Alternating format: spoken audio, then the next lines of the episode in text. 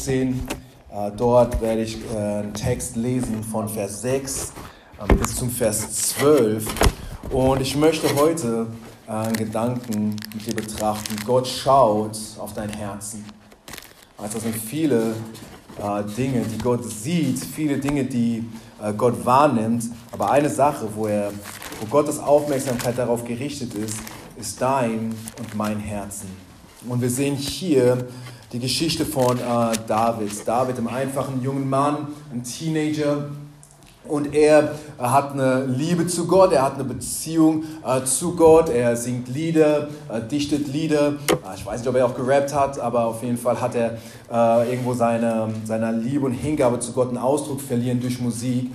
Und ähm, das ist nicht das Einzige, was wir von ihm erfahren, sondern lang, lang bevor er Goliath besiegt hat, lange bevor er der König von Israel geworden ist, ähm, können wir sehen, dass da eine gewisse Qualität in seinem Leben gewesen ist, ähm, die Gott bemerkt hat, die Gott gesehen hat. Und das war mit der Grund, warum Gott ihn auserwählt hat, nächster König zu sein und warum Gott ihn gebrauchen konnte. Heute Morgen, wenn du ein Herzen hast, weißt du, für Gott, wenn du einen äh, Hunger hast, von Gott gebraucht zu werden, wenn du irgendwo ein Verlangen hast, äh, möglich, dass äh, Gott dein Leben gebraucht, dein einfaches Leben gebraucht, um große Dinge zu tun. Ich sage dir dann, lass uns wirklich hören heute Morgen, was Gott äh, spricht äh, zu uns und was Gott hier uns zeigt in dem Leben von David. Ich möchte lesen diesen Text, äh, 1 Samuel von Kapitel 16, angefangen bei Vers 6. Äh, Gott schaut auf dein Herzen. Und da heißt es, es geschah, als sie kamen, sah er den Eliab er meinte, gewiss, da steht sein Gesalbter vor dem Herrn. Er aber, der Herr, sprach zu Samuel, sieh nicht auf sein Ansehen oder auf sein Aussehen und auf seinen hohen Wuchs, denn ich habe ihn verworfen.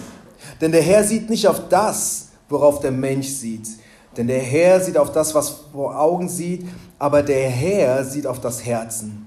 Da ließ Isai den Abinadab und ließ, vor, äh, ließ ihn sorry, da rief Isai den Abinadab und ließ ihn vor Samuel vorübergehen. Er aber sprach, auch diesen hat der Herr nicht erwählt.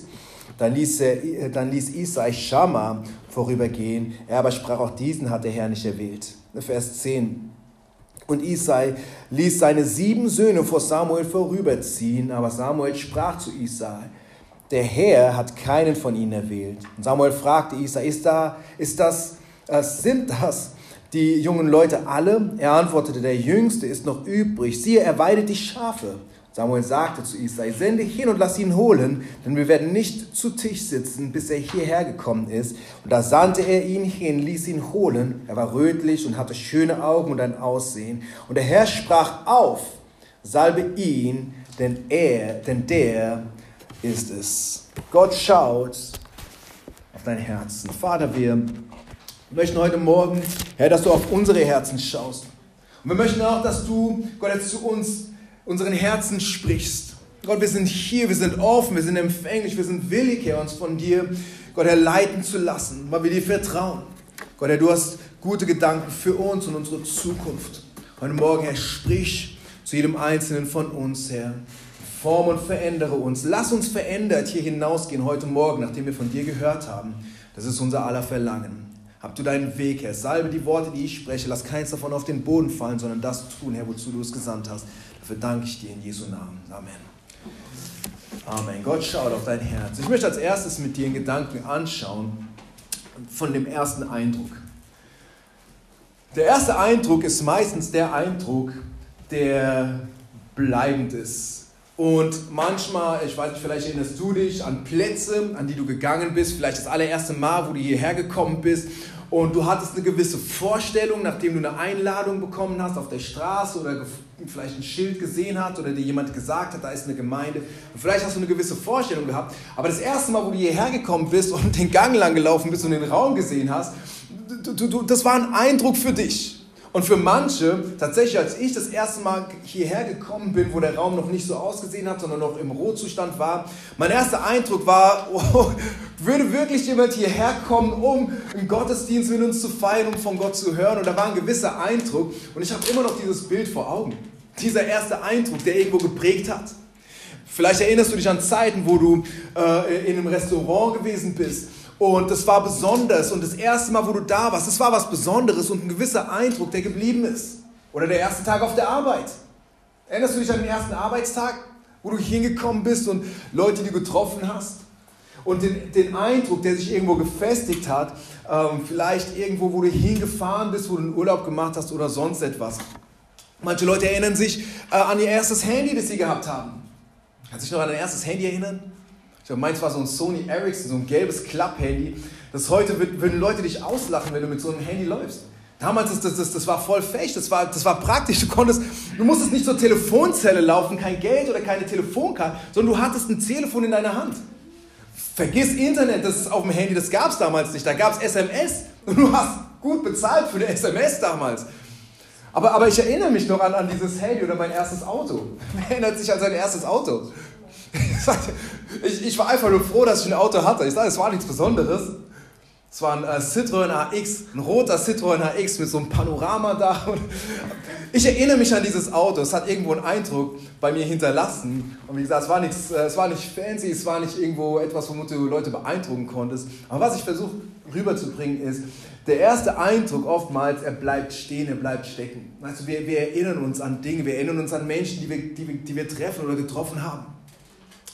Ähm, für manche, äh, du, du, bist, du bist älter, dein erstes Kind, als es geboren worden ist, oder was weiß ich, dein erster Chef auf der Arbeit oder der erste Lehrer, weißt du, wir, wir erinnern uns an diese, äh, an diese Dinge. Und was so interessant ist, gerade wenn wir in den Gedanken von Arbeit reinkommen, in Vorstellungsgesprächen, was sie sagen, ist, meistens sind die ersten 30 äh, Sekunden, die sind entscheidend die er in den, innerhalb der ersten 30 Sekunden, der Eindruck, den der Leiter bekommt, oftmals er bestimmt, ob du den Platz bekommst oder nicht.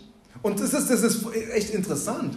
Ähm, aber ähm, nochmal, was ich sage, ist, der erste Eindruck hat die Fähigkeit, irgendwo ähm, zu bleiben und, ähm, und ähm, gibt uns einfach, wie soll ich sagen, äh, wie ein Filter, er, er gibt uns die Richtung vor. Das Problem ist, dass unser erster Eindruck ähm, daneben liegen kann. Dass wir mit, mit dem ersten Blick, mit dem, was wir sehen, der erste Eindruck von der Person, dass wir irgendwie falsch liegen können.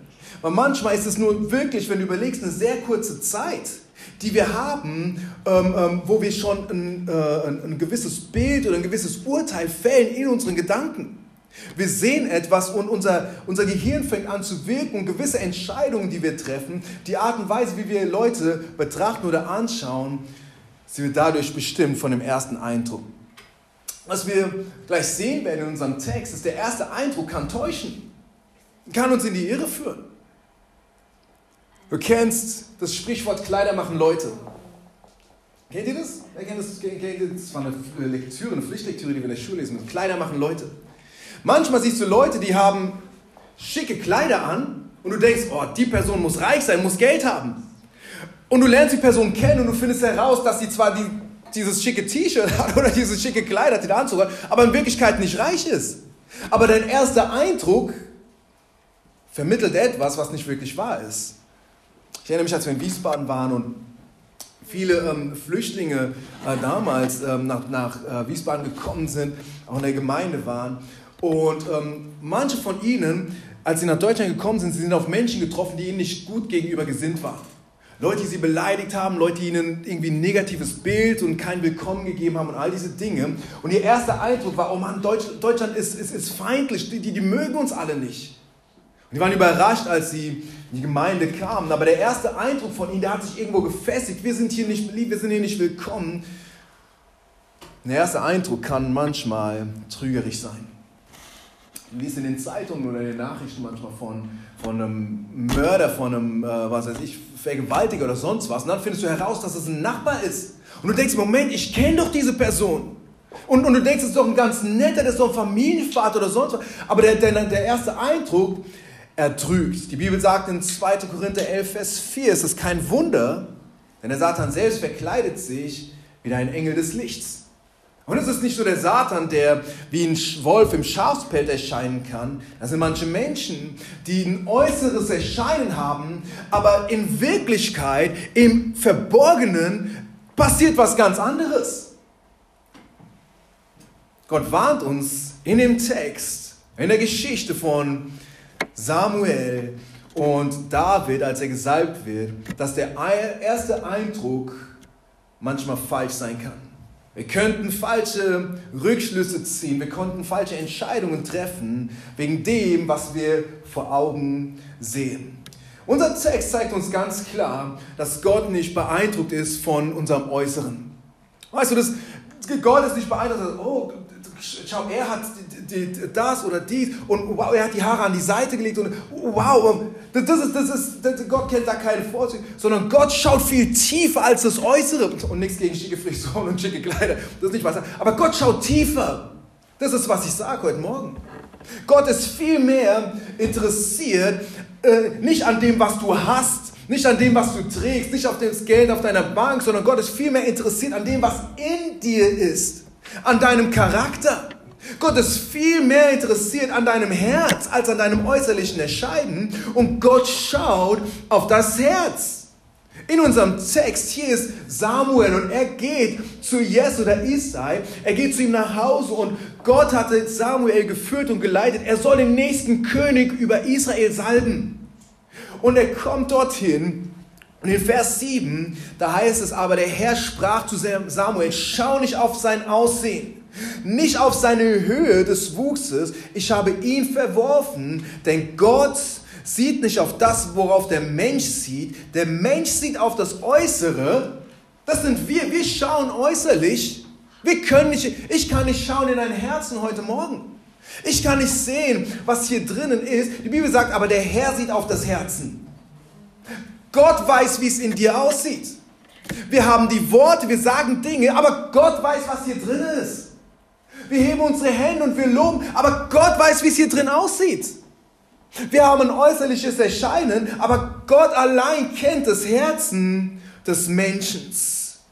Wir Menschen, weißt du, wir sind in der Form, wir sind so kurzsichtig oftmals. Also wir, wir, wir, wir sehen Leute von außen und wir beurteilen von dem, was wir sehen. Beurteilen Menschen nach ihren Qualitäten. Oh, er ist talentiert und, und das ist, wir geben ihm ein bisschen Mehrwert. Wir schauen auf Leute, sehen ihre Talente oder die Fähigkeiten oder ihre Schönheit. Oh, das ist jemand Schönes. Und, und, und sofort, wir heben ihn ein Stückchen höher in unserer, äh, ähm, in unserer Beurteilung. Gott ist so anders. Gott schaut auf das Herzen. Hier in dem Text Samuel, er hat diese, diese ehrenvolle Aufgabe, den nächsten König zu salben. Und Samuel, er sieht Eliab. Er war der älteste Sohn von, von Jesse, Isai. Und er sieht ihn und er denkt, guck mal, hier ist ein stattlicher Mann, er ist groß gewachsen, er ist muskulös und er erinnert mich an den jetzigen König, König Saul. Und er denkt sich, Moment, das ist bestimmt der Mann. Ich meine, mit so Oberarmen, mit so einem Brust, mit so einer kämpferischen Miene, ey, er muss der nächste König sein. Aber Gott sagt, N -n. äußerlich mag es vielleicht so erscheinen, aber sein Herz ist nicht in Ordnung. Das sind Dinge in ihm, Dinge im, in ihm drinnen. Und er sagt, nein, nein, schau nicht auf sein Aussehen. Du siehst das physische, du siehst das Erscheinungsbild, aber du übersiehst, was hier drinnen ist. Wer weiß, das Äußerliche zeigt oftmals nicht den Charakter von Menschen, wer wir wirklich sind, wo wirklich unser Wert oder unsere Prioritäten liegen. Wir können Stunden damit verbringen, uns außen zu präsentieren. Aber die Wahrheit ist, weißt du, wir sollten mindestens genauso viel, wenn nicht noch mehr Zeit damit verbringen, unser Inneres schick zu machen, aufzurichten, zu entwickeln, unseren Charakter. Gott schaut auf Charakter. Gott schaut auf das Innere. Und ich sage dir, es ist wirklich erbauend, ermutigend zu wissen, dass Gott hineinschaut, dass Gott, dass Gott unser Herzen sehen kann. Und wir müssen uns fragen, was können wir tun, um unser Herzen zu verbessern? Was können wir tun, um unser Herzen attraktiv zu machen vor Gott? Wie können wir ein Herzen entwickeln, so wie David es gehabt hat, dass Gott schauen würde auf unser Herz und würde sagen, ja, sie, ja, er, ja, sie. Und er würde, würde etwas sehen in uns, so wie er es gesehen hat in, in, in, in David. Lass uns für einen Moment die Beschaffenheit des Herzens anschauen. Weil die Bibel sagt, Gott ist interessiert an unseren Herzen. Und wenn ich von dem Herzen spreche, ich meine nicht nur den Muskel, der bum, bum, bum, und wenn wir überführt sind, nicht nur der Muskel, dank Gott, dass er ihn so wunderbar gemacht hat, dass er funktioniert. Weißt, wir, sind, wir sind, Gott danke dafür. Weißt, das, äh, und, und in beides, das Herz hier drin ist nicht diese runde Form, wie wir es immer auf den Stickern und so haben, sondern es sieht in Wirklichkeit sieht so anders aus. Das wissen wir natürlich auch. Aber, aber ähm, was die Bibel uns zeigt, und die Bibel ist wirklich äh, hilfreich, weil sie so wahr ist und uns ähm, die Wahrheit sagt über unser Herzen. Weil die Bibel uns die Wahrheit sagt über die Natur und die Beschaffenheit von unserem Herzen und uns dadurch helfen kann. Weißt du, Gott kennt unsere Herzen. Gott weiß, wie wir gemacht sind. Und Gott weiß, dass unsere Herzen, also obwohl sie vielleicht im richtigen Takt schlagen, aber dass sie von Grund auf böse sind und uns dazu inspirieren, Böses zu tun. Weißt du, im äh, Juden haben verstanden, das Herzen war der Sitz ähm, des Willens, war der Sitz äh, von dem Wirklichen, wer wir sind. Was unsere Entscheidungen, unser Denken, unser Handeln würde herausfließen aus dem Herzen. Und in 1. Mose 8, 21, da sagt uns das Wort Gottes, denn das Dichten des menschlichen Herzens ist böse von Jugend auf. Hast du das schon erfahren? Du lernst Kinder nicht, wie man Schlechtes tut, wie man zankt und streitet. Du lernst Kinder nicht, wie man lügt und betrügt. Aber irgendwo ist es drinnen in uns. Und es kommt bei Zeiten an die Oberfläche. Jeremia 17, Vers 9. Überaus trügerisch ist das Herz und bösartig. Wer kann es ergründen? Und bis hierhin hast du gedacht, so Mann, ich, ich habe ein gutes Herzen. Ich bin ein gutherziger Mensch. Die Bibel sagt etwas anderes über die Natur von unserem Herzen. Jesus selbst sagte Matthäus 15, 19, aus dem Herzen kommen böse Gedanken.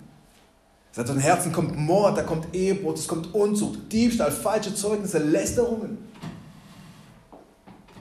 Ja, es sind manchmal Situationen oder Leute, die uns beeinflussen. Ja, das sind Versuche, all diese Dinge. Aber er sagt tatsächlich, der Ursprung von diesen Dingen ist in uns, ist in unserem Herzen. Und darf ich dir sagen heute Morgen, Gott sieht es. Gott sieht das Potenzial in deinem Herzen, diese Dinge zu tun. Zu lügen, zu betrügen, zu beneiden, zu lästern, zu Unreinheiten, zu all diesen Dingen. Wenn du Bibelstudent bist und in Jesaja äh, gelesen hast, dann findest du heraus, dass die Sünde vom Satan hat angefangen in seinem Herzen. Dort sagt die Bibel in Vers 43, Kapitel 14, Du hattest dir in deinem Herzen vorgenommen, ich will zum Himmel emporsteigen, meine Thronstellen über die Sterne Gottes mich erhöhen und niederlassen auf dem höchsten Götterberg. Hier die Sünde vom Satan, dieser, es hat angefangen in seinem Herzen. Jesus handelt mit den Pharisäern. Und wer, wer weiß, die Pharisäer, die, die von außen, das waren lecker Kerlchen. Die sahen von außen gut an, die, sagen, die Bibel sagt, sie haben sich extra hin positioniert und haben, haben, haben gebetet und, und, das alles sehen würden und sagen würden, oh, er ist ein richtig frommer, ey, vor dem Respekt. Aber er sagt, ihr seid wie getünchte Gräber.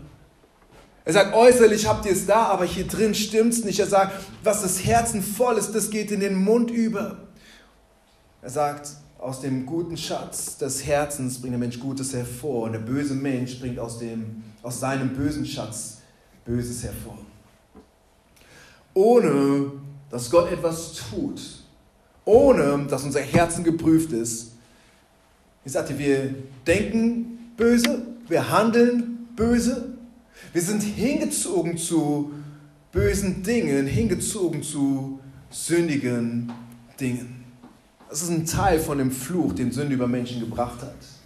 Und hier müssen wir leider eingestehen, dass es nicht wie bei Corona nur Hotspots gibt und ab und zu mal einer infiziert ist oder mehrere infiziert sind oder eine Welle pandemisch umgeht. Ich sage, wir haben es hier mit einer Dauerpandemie zu tun. Unser Herzen ist trügerisch und böse. Das ist die Natur, die Beschaffenheit von deinem Herzen.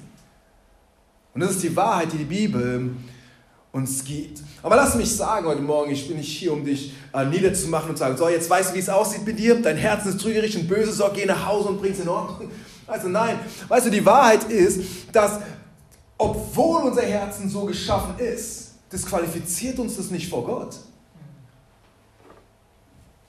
Weißt du, Gott kann dennoch Männer und Frauen gebrauchen. David war ein einfacher Mann, ein normaler Mensch wie du und ich, aber Gott hat in seinem Herzen, das genauso trügerisch und böse ist wie deins und meins, hat er etwas gesehen, das ihm gefallen hat, das attraktiv für ihn war, das ihn angezogen hat. Und obwohl er der Kleinste war, wie du es in Vers 11 lesen kannst, und obwohl er ein äußerliches, äußerliches Erscheinen gehabt hat, die Bibel sagt bräunlich, er hatte schöne Augen, er war von gutem Aussehen, da war etwas, da war mehr als bloß sein Aussehen. Mehr als bloß, was mit den menschlichen Augen wahrgenommen genommen werden kann.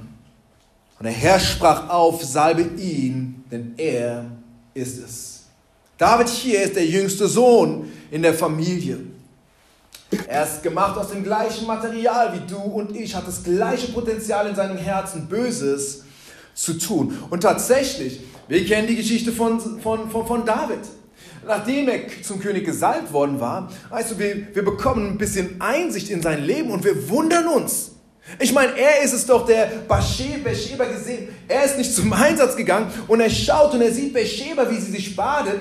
Versuchung, irgendeine Lust wächst in ihm. Er kontrolliert es nicht länger. Er lässt sie rufen. Er fällt in Unzucht mit ihr, um seine Unzucht, weil sie war nun schwanger, zu verdecken. Er fängt an zu lügen und er zettelt einen Mord an, lässt den Mann von, von, von Bathsheba, lässt er umbringen. Er verstrickt sich tiefer und tiefer. Und weißt du, was erstaunlich ist? Dieser gleiche Mann wird genannt ein Mann nach dem Herzen Gottes. Ich sagte, das ist nicht der Schlüssel, um das Herzen Gottes zu, zu bekommen. Ah, erst äh, äh, äh, lüstern, in Sünde fallen und dann Mord anzetteln, die verdecken. Ah, das ist nicht der Schlüssel gewesen. Aber er hatte Eigenschaften in sich, offensichtlich, die Gott gesehen hat. Ein einfacher Mann, der äußerlich, manche sagen, er war zwischen 12 und 16 Jahren. Ein junger Mann, der äußerlich nicht das Bild hatte, irgendwie ein König zu sein. Der äußerlich von Erscheinung überhaupt nicht in Frage gekommen wäre. Aber Samuel sagt, äh, Gott spricht zu Samuel und sagt, Samuel, pass auf, mach nicht den Fehler, auf sein Äußeres zu schauen, weil innen drin ist etwas innen drin. Ich sehe etwas, Samuel, was du nicht sehen kannst. Ich sehe eine Qualität in seinem, ihrem Herzen. Er ist es, sie ist es, die ich berufen habe. Lass mich dir sagen, Bruder und Schwester, heute Morgen. Das sind Zeiten, wo Gott dein Herzen prüft. Das sind Zeiten, wo Gott die Dinge und die Umstände in deinem Leben gebraucht, um dir zu zeigen, was das wahre Motiv von deinem Denken und Handeln ist. Wo Gott dir dein Herzen zeigt und Dinge in dir, Dinge in deinem Herzen an die Oberfläche bringt. Gott bringt sie, bringt sie hoch, so wie wenn Gold geläutert wird, wie in dem Lied, was wir singen. Es wird geläutert und der Schmutz kommt nach oben. Und jetzt können wir es sehen. So erlaubt Gott Dinge und Umstände, Situationen und Konflikte und Höhen und Erfolge. All diese Dinge. Gott erlaubt und er zeigt dir, was tatsächlich in deinem Herzen ist. Weil bis zu dem Zeitpunkt war dein Herz noch dieses wunderbare, wohlgeformte, rote, glänzende Etwas, wo du gesagt hast, ey, mein Herzen ist wunderbar. Aber Gott zeigt und prüft und erlaubt uns zu sehen, was in uns Offenbarung 2,23 und alle Gemeinden werden erkennen, dass ich es bin, der Nieren und Herzen erforscht. Gott prüft heute Morgen dein Herzen. In 1. Thessalonicher 2,4, sondern gleich wie wir von Gott geprüft und mit dem Evangelium betraut worden sind, so reden wir nicht als solche, die den Menschen gefallen wollen, sondern Gott, der unsere Herzen prüft. Was sagt Paulus hier? Er sagt, weißt du, wenn wir evangelisieren, wenn wir Menschen die frohe Botschaft verkünden, er sagt, es geht uns nicht darum, Menschen zu gefallen oder zu beeindrucken. Er sagt, ich verstehe, Gott prüft die Motive, warum ich es tue. Und er schaut auf unser Herzen. Erste Chronik 28,9 Und du, mein Sohn Salomo, erkenne den Gott deines Vaters und diene ihm von ganzem Herzen mit williger Seele, denn der Herr er forscht alle Herzen und versteht alles Dichten der Gedanken. Gott prüft dein Herzen. Gott erforscht dein Herz in 1. Chronik 29, 17. Ich weiß, mein Gott, dass du das Herzen prüfst und Aufrichtigkeit ist dir angenehm. Aufrichtigkeit. Gott sagt, Menschen, Männer, Frauen, die aufrichtig sind, die ehrlich sind. Gott sagt, hey, das ist angenehm. Und Gott prüft dein Herzen, Situationen, manchmal Türen, die sich schließen und Gott schaut, wie du reagierst, wenn du Nein hörst, obwohl du ein Ja erwartest. Gott schaut, was für eine Reaktion kommt, wenn Kritik oder wenn, ähm, wenn Zurechtweisung. Und Gott schaut und Gott prüft, aber genauso, wenn die Dinge gut laufen. Wenn der Erfolg kommt und wenn es uns gut geht, wir auf dem Berg stehen und die aus, Gott prüft. Und ich sage dir, das ist nichts, wovor wir Angst haben müssen. Das ist nicht etwas, was wir verwerfen und sagen, oh Mann, prüft mein Herz, Mann, oh, Prüfung, ich habe ein negatives Bild, weil Prüfung der Schule war immer hart und dies und das. Ich sage dir, weißt du, wenn Gott unser Herzen prüft, dann ist es vielleicht die beste Nachricht, die wir haben können. Also manche Menschen, sie, sie haben ein tragisches Schicksal genommen, weil sie Probleme physisch gesprochen mit ihrem Herzen gehabt haben. Sie haben gemerkt, oh, irgendwas stimmt nicht, aber sie sind nicht zum Arzt gegangen, der ihr Herzen hätte prüfen können. Aber ich sagte, du kommst in das Haus Gottes. Und Dr. Jesus, er ist hier und er prüft unsere Herzen. Weißt du, und er schaut nach und, und wenn etwas nicht in Ordnung ist, ich sagte, wir können so dankbar sein, dass er eine Diagnose stellt und sagt, Moment, da, da ist eine Sache, die, ist, die, die wird zum Falschrig, handel damit. Weißt du, wie der Arzt sagt, hey, dein Cholesterinspiegel oder was weiß ich, dies ist ein Problem und hey, du solltest das weniger und das mehr tun, ein bisschen mehr Sport, ein bisschen weniger. Und, und, und, und genauso ist, ist, es, ist es Gott, der zu uns spricht und, und uns ermutigt und sagt, hey, davon ein bisschen mehr, davon ein bisschen weniger und achte darauf, das ist ein schädlicher Einfluss für dich. So prüft Gott unser Herzen. Nicht um einen Finger auf uns zu zeigen und zu sagen, guck mal, wie, guck mal grausam, guck mal dein Herzen, deine Lüge, dein Herz. Nicht so, sondern um uns zu helfen. Tut es für uns, sodass wir Dinge sehen und erkennen können und dass wir handeln können. Manche Dinge von innen, ich sagte, die haben das Potenzial, uns zu zerstören. Die haben das Potenzial, deinen Glauben zu zerstören, wenn wir nicht damit richtig handeln. Jede Sünde, Stolz, Unvergebenheit, jeder Hass, jede Bitterkeit, jede Unreinheit, all diese Sünden weil sie haben das Potenzial ungeprüft in uns, sie werden einen Schaden anrichten. Das sind manche Dinge, die dich davon abhalten, deine Bestimmung in Gott zu erfahren, deine Bestimmung in Gott zu leben. Und du wirst mich das wieder und wieder sagen hören, weil ich absolut davon überzeugt bin. Jeder, der hier sitzt heute Morgen, jeder Einzelne, klein, groß, alt, jung, dick, dünn, jeder hat eine Bestimmung in Gott. Da ist ein Plan, da ist etwas, wozu Gott dich berufen hat. Und Gott wird dich nicht hineinzwingen in seinen Willen. Er öffnet dir die Türe, er versucht dich zu leiten, er gibt dir Gelegenheiten, aber du musst dich dafür entscheiden. Du kannst dich aber genauso gut entscheiden sagen, ah nee, lass mal, ich bin zufrieden eigentlich, wenn ich in den Himmel komme und so, nee, lass mal Gott. Gott will dich nicht zwingen, aber Gott gibt dir die Gelegenheit. Gott hat Pläne für dich und für mich. Und das hat zu tun mit deinem Herzen.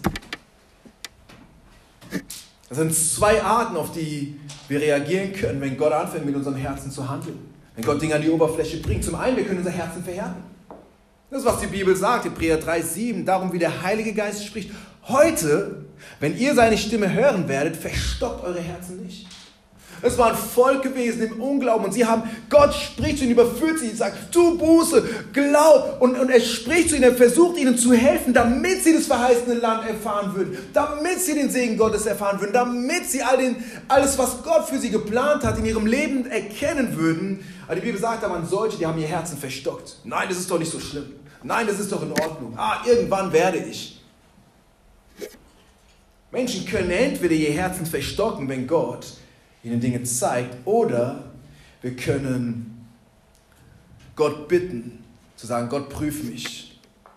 Wir können ihn einladen, Gott prüft um mein Herzen.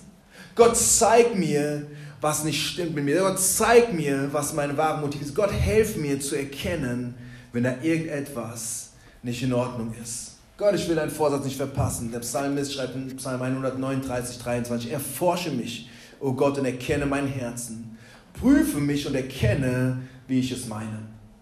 Ist es nicht interessant? Guck mal, hier ist ein Mann, und möglicherweise ist es sogar David gewesen. Das ist sein Herzen. Und hier ist er und er betet und sagt, Gott, prüf mein Herzen. Ich meine, offensichtlich, ich meine, wir wissen, warum wir die Dinge tun, oder? Wir glauben zumindest zu wissen, warum wir die Dinge tun. Aber hier, er sagt, Gott, es kann sein, dass ich Sachen mache, Sachen tue, Sachen sage, aber mein Herz, wenn ich nur. Und er sagt, Gott, prüf mich. Gott, ich gebe dir Zugang. Gott, zeig's mir. Und auch wenn die Antwort unangenehm für mich sein wird. Aber Gott, ich, ich öffne die Türe. Gott, sprich hinein in mein Leben. Gott, lass mich nicht mit meinem trügerisch bösen Herzen allein, weil mein Herzen, es, es, es bringt mich in, in, in Schwierigkeit. Gott, prüf mein Herzen.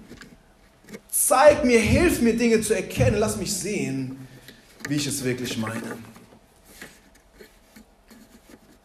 Hier ist ein Mann gewesen, der ein Verlangen gehabt hatte, dass Gott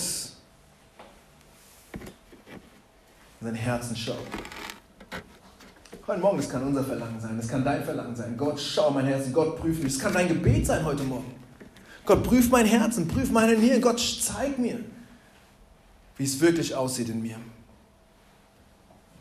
Ich glaube, heute Morgen Gott möchte dich an diese einfache Wahrheit erinnern, dass er auf dein Herzen schaut. Gott schaut auf dein Herzen. Das ist, wo er hinschaut. In unserem Text, den wir gelesen haben, hier ist David, der auserwählt wird oder auserwählt werden soll. Und Samuel, er sieht als ersten Eliab, den Ältesten. Aber Gott sagt zu ihm, zu Samuel, schau nicht auf sein Aussehen. Gott sieht nicht auf das, worauf der Menschen sieht. Der Herr sieht auf das Herzen. Abinada, der zweite Sohn, dann Shama, dann die anderen sieben und keinen davon. Und dann sagt die Bibel, der Kleinste ist noch übrig. Siehe, er hütet die Schafe.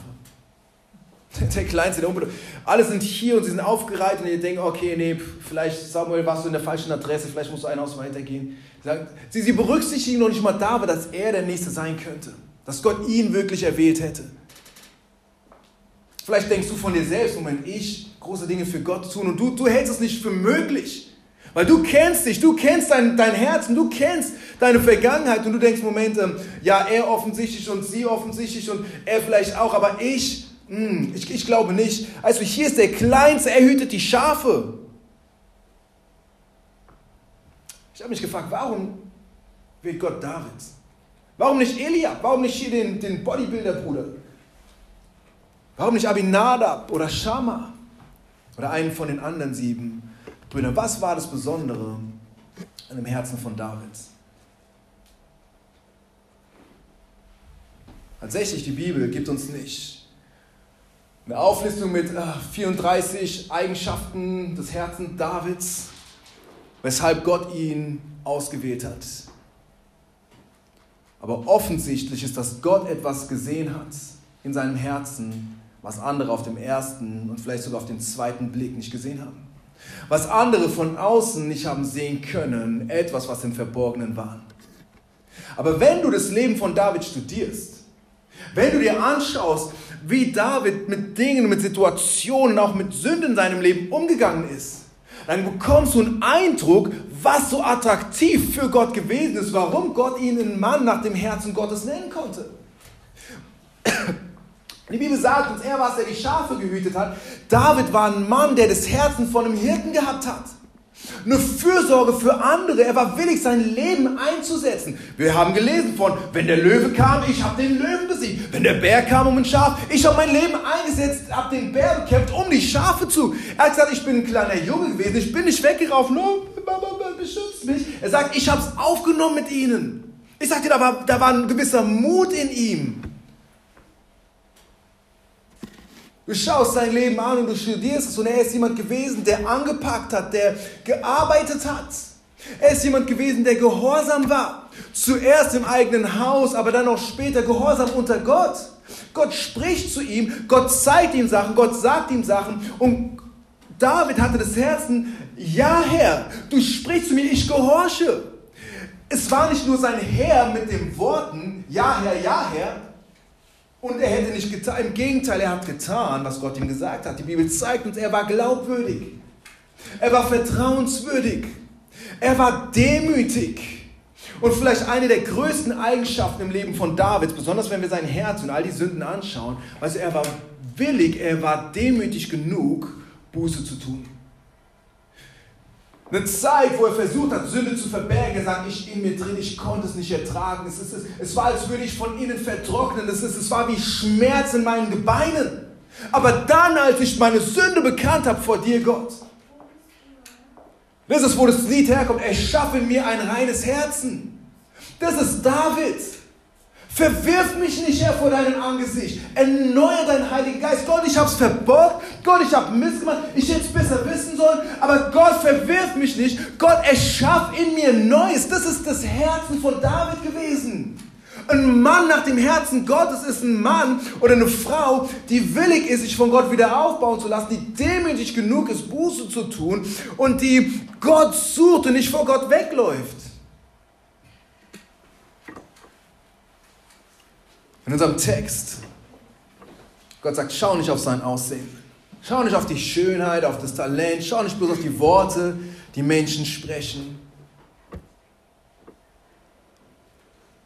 Wir könnten in die Irre geleitet, so schnell in die Irre geleitet sein. Gott, wir verstehen, Gott sieht anders, Gott denkt anders.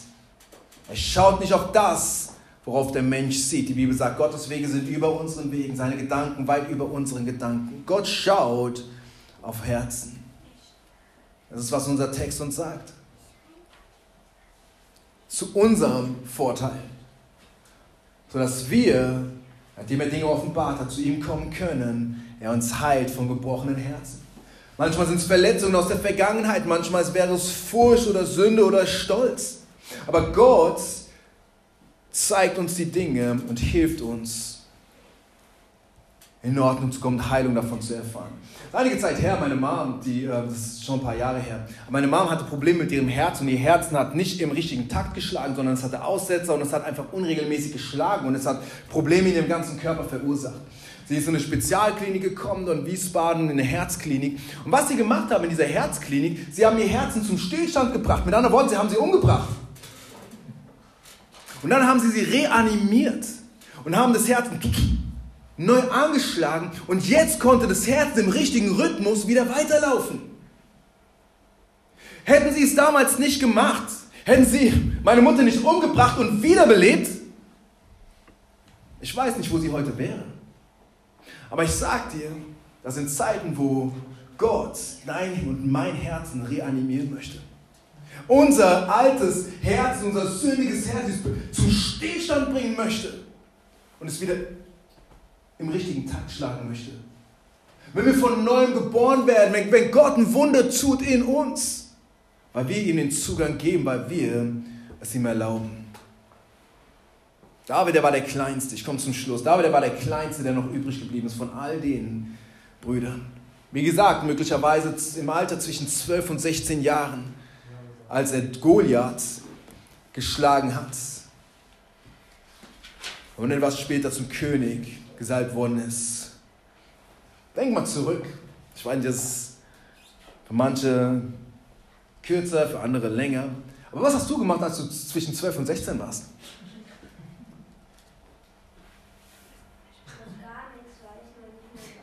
Sehr schlaue Antwort. Aber du kannst überlegen, wenn du, wenn du in diesem Alter bist als Teenager Weißt du, so, so ich meine, ich weiß auch nicht alles, was ich gemacht habe, aber ich weiß, meine Gedanken waren nicht so, waren nicht für Gott, weil ich habe nicht für Gott gelebt, ich habe auch keine äh, Goliaths in die Flucht geschlagen oder irgendwelche Siege für Gott errungen.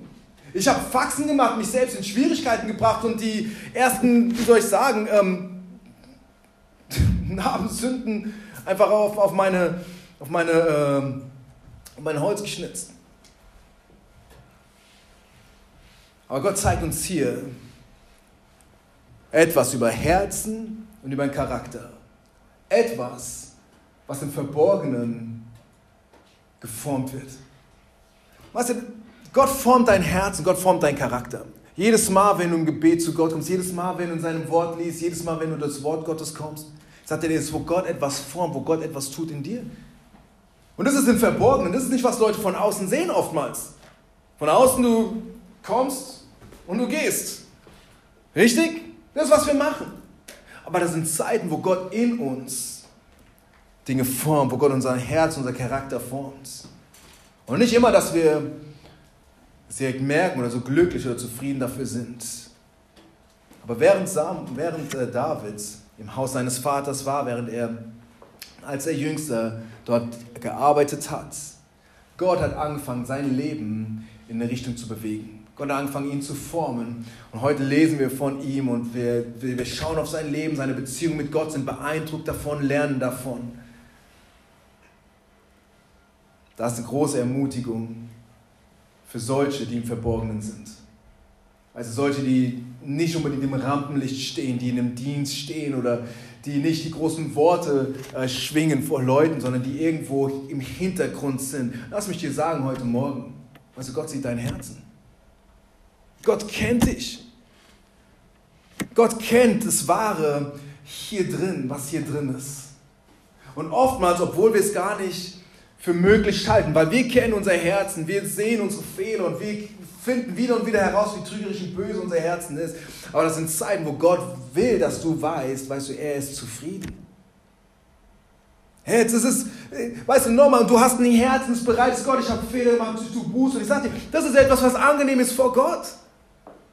Gott erwartet nicht, dass wir perfekt sind. Das Einzige, was Gott erwartet, ist, dass wir perfekt sind. Hä?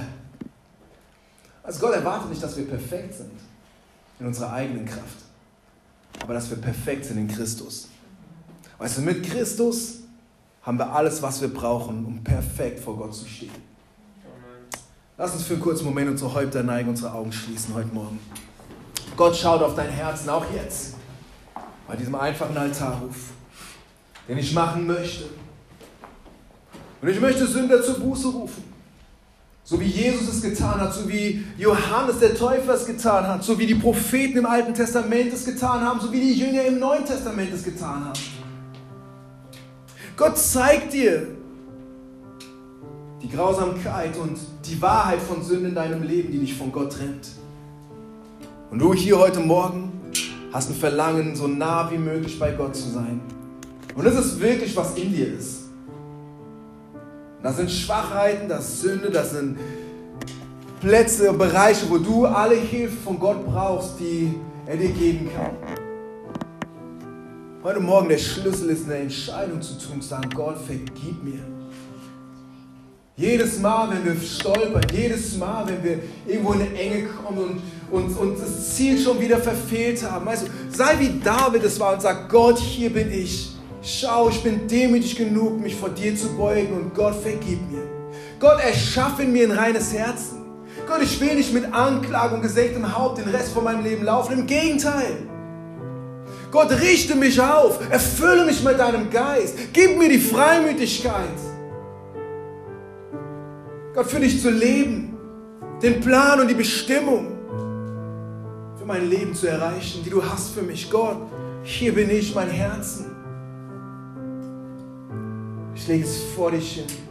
Gott, prüfe es, läutere es. Zeig es mir, hilf mir zu sehen.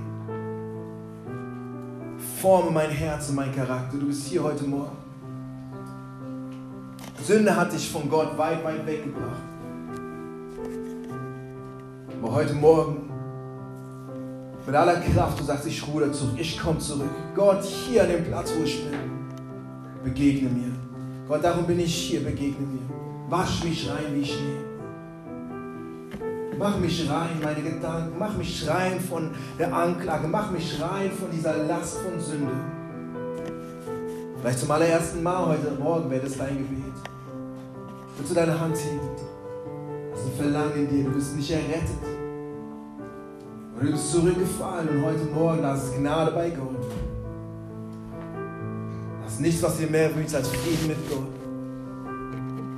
Menschen sind dir egal. Das Einzige, was für dich zählt, ist, was Gott über dich denkt. Und du verstehst, Gott schaut so viel tiefer, kennt die wahren Motive unseres Herzens.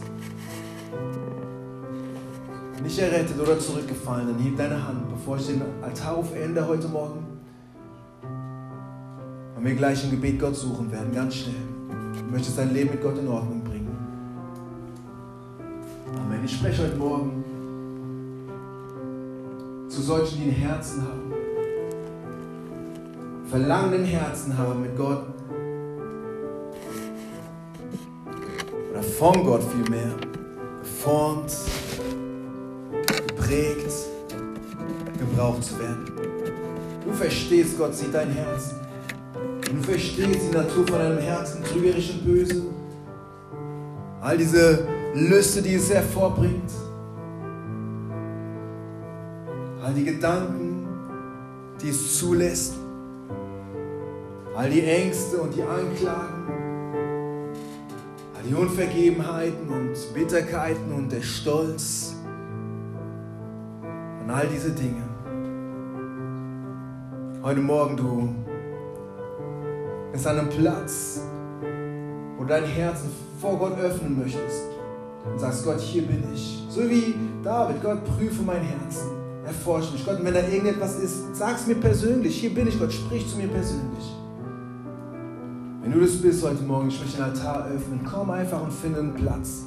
Wenn Gott in irgendeiner Form zu dir gesprochen hat heute Morgen und du möchtest reagieren, weißt du, dann lass diese Gelegenheit auf gar keinen Fall an dir vorübergehen. Es ist ganz egal, was andere machen, das ist zwischen dir und zwischen Gott. Dein Verlangen ist es, Gott, hier bin ich. Du schaust auf mein Herzen. Gott, prüfe mein Herz und prüfe meine Nieren. Der Altar ist offen.